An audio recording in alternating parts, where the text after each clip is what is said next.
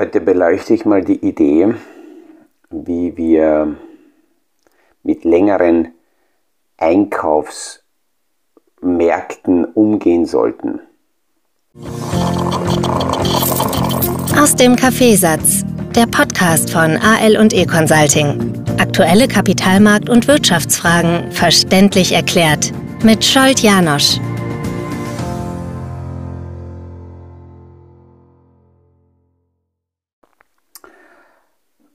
Die, äh, die Gedanken zum heutigen, heutigen Podcast kommen, weil ich äh, meine Folien, meine Vorträge aus der Vergangenheit, aus den letzten Jahrzehnten auf einem externen, auf einer externen Speicherplatte gefunden habe und da reingeblättert habe am Wochenende und eine, eine interessante oder mehrere interessante Studien mir in die Hand gefallen sind die ich in den Jahren 2012, 2014 äh, zitiert habe, eingebaut habe, in, hatte in meinen Vorträgen. Und da waren aus der Vergangenheit, aus, aus Jahr, Jahrzehnten oder rückblickend auf Jahrhunderte von Bloomberg eine Auswertung des äh, Dow Jones Index äh, bis 1898 zurückgehend zeigt zyklische Bewegungen an den Märkten auf. Und wir sprechen immer wieder darüber oder hören das auch, dass langfristig die Märkte steigen. Äh, das stimmt, aber, und äh, das sieht man auch in diesen langfristigen Entwicklungen, dass diese Entwicklungen, diese Anstiege in, in, in Wellenbewegungen gehen. Das heißt, wir haben hier immer wieder Phasen so zwischen 17 äh, bis, bis 20 Jahre extrem starke Anstiege, Boomphasen, auch Übertreibungen und dann Seitwärtsbewegungen, die so zwischen, zwischen 14 bis, bis 17 Jahre dauern. Diese Nachdenkphasen, die Seitwärtsbewegungen, die Konsolidierungen, die dauern aber nicht nur, diese, die finden wir nicht nur in solchen langfristigen Zyklen, die finden sich auch kurzfristiger.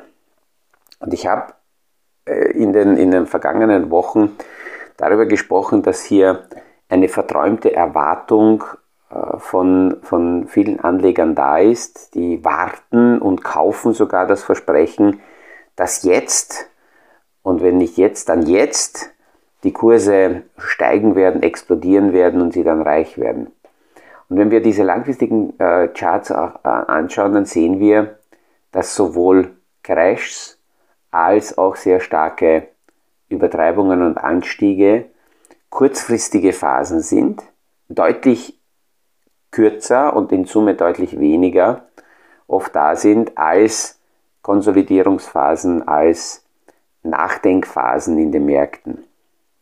Und ich spreche das deswegen an, weil aus diesen statistischen Darstellungen, und wir sehen es auch rundherum, eine Phase auf uns zukommen kann, mit höherer Wahrscheinlichkeit eine Phase auf uns zukommt, dass wir konsolidieren, seitwärts bewegen, also in eine Schwankungsbandbreite hineingehen, als eine Phase, die ähnlich wie wir seit 2008 gesehen, 2009 gesehen haben, einen sehr, sehr starken Boom-Aufschwung äh, vor uns hat.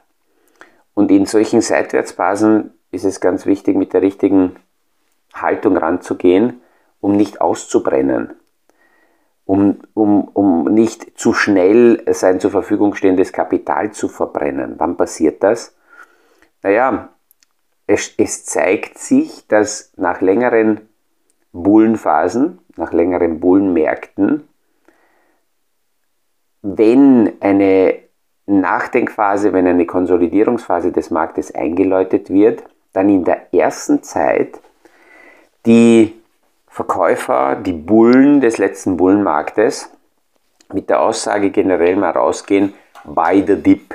Das heißt, die Rückschläge sollten unbedingt gekauft werden, weil die sind gut, weil aus der Vergangenheit her gesehen das linear nach vorne projiziert wird und erwartet wird, dass dieser Anstieg weitergeht, wie, wie, wie es in der Vergangenheit war. Es kommen dann Vergleiche auf, dass, ähm, äh, dass, dass eben, wie lange solche Bullenmärkte ge gedauert haben. Und wenn solche Bullenmärkte schon länger dauern und man gefühlsmäßig sagt, naja, eigentlich müsste jetzt eine Konsolidierungsphase kommen, ich bräuchte eine neue Ausrichtungsstrategie, dann kommt die rettende Aussage, naja, Bullenmärkte sterben nicht an ihrem Alter, weil sie schon lange genug dauern. Äh, das kann also sein, dass sie durchaus weitergehen. Es müssen andere Ereignisse sein. Und das ist ja das Spannende an diesen zyklischen Entwicklungen, die sind nie genau gleich im Muster und natürlich gibt es immer wieder irgendwelche Auslöser, die dazu führen, dass dann eben eine, eine bestimmte Phase äh, daherkommt. Ähm, dass nach längeren Konsolidierungsphasen, nach längeren Seitwärtsphasen die Marktteilnehmer ihr Interesse verlieren und damit die Grundlage für eine neue Boomphase gelegt ist, ist auch logisch.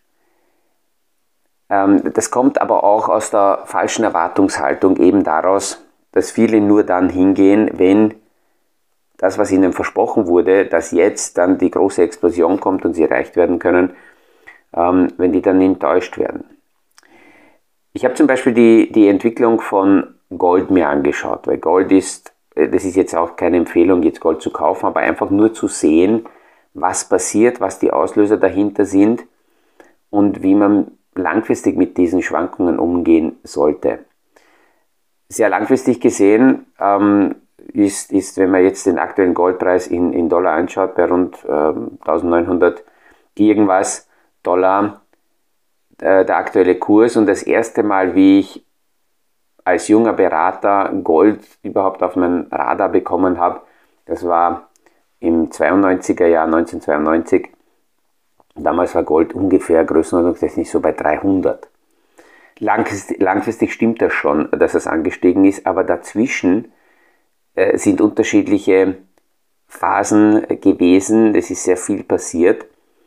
Und wenn man nur anschaut, wie äh, Gold auf 2008 reagiert hat, damals noch nicht die Finanzkrise im Juli, weil damals ähm, erst die Immobilienblase in Amerika geplatzt ist und erst danach die Finanzkrise kam. Aber im Juli 2008 war äh, der Goldpreis bei 700 Dollar und im September 2011 war es bei 1900 Dollar. Also auf dem jetzigen Stand, wir sind jetzt wieder ungefähr dort in Dollar gesehen, wo wir im September 2011 waren. Erstens war dieser Anstieg von, von 700 Dollar auf 1900 Dollar in zwei Jahren und zwei Monaten eine, eine Boomphase. Und diese Boomphase ist damals ausgelöst worden von der Finanzkrise, dann von der Griechenlandkrise, von der Eurokrise. Und danach kamen die sogenannten Quantitative Easing, die QE-Programme, die Liquiditätsprogramme der Notenbanken. Irgendwann war es dem Markt klar, also zuerst ist der Markt in dieser Unsicherheitsphase 2008, 2009 in Gold geflüchtet, hat dem Markt nicht vertraut, aber da war das Gefühl da, jetzt wird unser System komplett kollabieren und ähm, ist in, in Gold sehr viel Kapital geflossen, in die klassische Fluchtwährung. Und irgendwann war dem Markt aber klar, sowohl der Euro bleibt als auch Griechenland wird bleiben. Ähm, die Schuldner, die haben halt auf einige ähm, Teile ihrer Forderungen verzichtet. Da haben wir gestern darüber gesprochen, dass es also die, die, die Hair, Haircuts gab und da hat man weniger zurückbekommen. Und wie, wie, wie der Markt das begriffen hat, dass ähm, die Welt doch nicht untergeht, dann kam eine längere Konsolidierungsphase. Und ich kann mich noch erinnern, dass am Anfang dieser, dieser Drehung, wie es dem Markt bewusst geworden ist, okay, äh, jetzt, jetzt geht die Welt doch nicht unter und man muss nicht zu 100% in, in Gold flüchten. In der ersten Phase kamen die ganzen Statistiken und Charts und die Verkäufer daher und haben immer erklärt, äh, dass man Gold auf jeden Fall, wenn es zurückfällt, kaufen sollte weil ähm, es wird alles weiter raufgehen und die Prognosen mit 3000 Dollar Gold und 5000 Dollar Gold waren da. Das war sehr, sehr einfach. Nach diesem starken Anstieg von 700 auf 1900 in zwei Jahren war es mental einfach den Menschen das zu erklären oder aufzumalen, dass es jetzt so weitergeht. Unserem Gehirn, äh, weil wir eben Vergangenheitsentwicklungen uns wünschen, dass das weiter prognostiziert wird. Also da ist die Aussage gleich da gewesen, Ende 2011, Anfang 2012, buy the deep, also alle äh, Rückschläge einfach kaufen. Und, da, und der Goldpreis hat dann eingeschwungen in eine Bandbreite und in eine lange Nachdenkphase von ungefähr 1500 bis 1700 äh, Dollar. Und ist weder nach oben weitergegangen noch nach unten. Jetzt hat diese Seitwärtsphase länger gedauert und dann gab es dann schon einige, die gesagt haben, okay, jetzt bereitet sich quasi Gold darauf vor, um weiter nach oben anzusteigen und die ganzen Goldjünger sind gekommen und haben erzählt, wie es jetzt wieder auf 3000 raufgehen wird. Die erste, die erste Abverkaufswelle, dann nach 1900, ähm, hat bei Gold äh, drei Wochen gedauert. Die Konsolidierungsphase danach hat über ein Jahr, ein Jahr und sechs Monate gedauert, die erste Konsolidierungsphase. Immer in dieser Bandbreite 1200 bis 1500. Dann gab es eine zweite Ausverkaufswelle. Und dann gab es noch einmal eine dritte Ausverkaufswelle, sogar runter auf fast 1000 Dollar. Und warum ich das erzähle, das ist deswegen wichtig, weil diese Seitwärtsphasen deutlich länger dauern können und in den meisten Fällen auch länger dauern als die Boomphasen nach oben oder diese Ausverkaufsphasen. Und da ist es wichtig, in dieser Seitwärtsphase sich nervlich nicht fertig machen zu lassen, nur weil ein Markt in einer Bandbreite schwankt. Und ich nehme jetzt eben Gold her, den, in den, seit 2008 haben wir in der Unsicherheitsphase einen Ausbruch nach oben gehabt bis 1900 aber überwiegend eine Seitwärtsbewegungsphase so bei 1200 bis 1580, um dann schlussendlich wieder mal nach der Pandemie stark nach oben wegzuziehen und, und äh, immer wenn Unsicherheit rundherum ankommt, dann diesen Schub zu haben. Aber in dieser Seitwärtsschwankungsphase ist es ganz wichtig, sich nervlich nicht fertig machen zu lassen und sich auch nicht unter Druck setzen zu lassen, weder von außen noch selber, um zu sagen, so und jetzt beim nächsten Rückschlag muss ich das nutzen und da muss ich alles äh, hinein investieren, quasi all in. Ein all in sollte es beim Investment eigentlich nie geben. Wichtig wäre, sich eine Strategie zu überlegen beim Investment, wie ist meine Strategie, wenn jetzt zum Beispiel die Märkte auf dem jetzigen Niveau plus minus Schwankungsbandbreite, sagen wir 10%, sich lange Zeit einmal seitwärts bewegen? Wie gehe ich damit um? Wie viel Liquidität habe ich zur Verfügung? Mit welcher Strategie kaufe ich hier in mein Portfolio hinein? All in, alles rein, null Liquidität sollte es aus meiner Sicht nie geben. Parallel dazu auch zu überlegen, wie gehe ich damit um, wenn es plötzliche Rücksetzer zu, äh, äh, weiterhin gibt, weil nur weil ein Markt einmal korrigiert hat, und ich höre das immer wieder, naja, da ist jetzt 30%, 40%, 50% Korrektur drin, billiger kann es nicht mehr werden. Es kann immer billiger werden, es können immer Rahmenbedingungen auftauchen, die bestimmte Bereiche betreffen und damit dort eine, ein Abverkauf kommt. Dieser Abverkauf, und das ist auch interessant, wenn es einen sehr starken, unerwarteten Abverkauf gibt, gibt es meist danach eine V-förmige Rückbewegung, nicht auf die früheren Hochs, aber es gibt eine V-förmige Rückbewegung.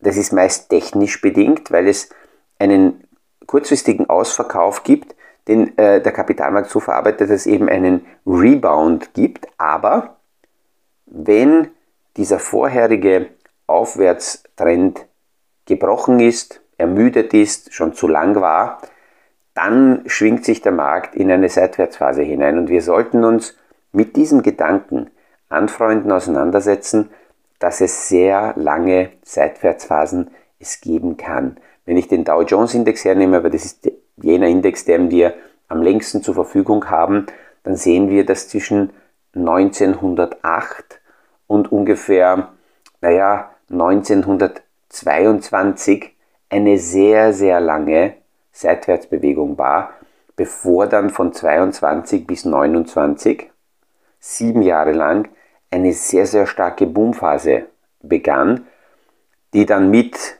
29 mit der Weltwirtschaftskrise je geendet hat und danach sich der Markt wieder nach der V-Bewegung, nach dem Absturz 1929, gab es eine Rebound, eine Zurückbewegung, die hat gedauert von 29, man kann sagen ungefähr bis 34, also fünf Jahre hat der Markt diesen Absturz einmal verarbeitet, eine Rebound gehabt und dann von 35 bis 46 ähm, sich seitwärts bewegt, also eigentlich bis 44. Mit dem Ausbruch des Zweiten Weltkrieges ist der Dow Jones Index eigentlich wieder in eine, in eine Anstiegsphase gegangen. Dann hatten wir 66 bis 83 eine sehr lange Seitwärtsphase. Auch wieder 17 Jahre. Von 2000 bis 2000, ich würde mal sagen 2007, äh, 2008. Eine sehr, sehr lange äh, Seitwärtsphase. Eigentlich hat es gedauert bis 2011, weil dann gab es den Absturz und dann wieder diesen Rebound. Und ich habe jetzt nur die Seitwärtsphasen rausgenommen. Dazwischen gab es natürlich immer Boomphasen. Ich spreche das nur deswegen an, weil ich immer wieder höre und es gibt ähm, Verkäufer, die, die in, in solchen ähm, sehr, sehr stark schwankenden Märkten die Kunden aufsuchen und denen die, die Vision, die Perspektive verkaufen, jetzt bei diesen Kursen all in oder rein oder du musst unbedingt jetzt kaufen, weil jetzt kommt die und die Explosion. Wenn die Kursexplosionen kommen, dann glaube ich, dass uns grundsätzlich das nicht stören wird. Es wäre aber sinnvoll, uns damit abzufinden, dass diese Kursexplosion nicht kommt. Und die Strategien darauf aufzubauen, dass man in normalen, ich nenne es langweiligen Märkten seine Reserven vernünftig aufbaut, eine breite Strategie aufbaut. Und wenn dann in einzelnen Bereichen oder im gesamten Markt große Explosionen nach oben kommen, naja, dann nimmt man die mit.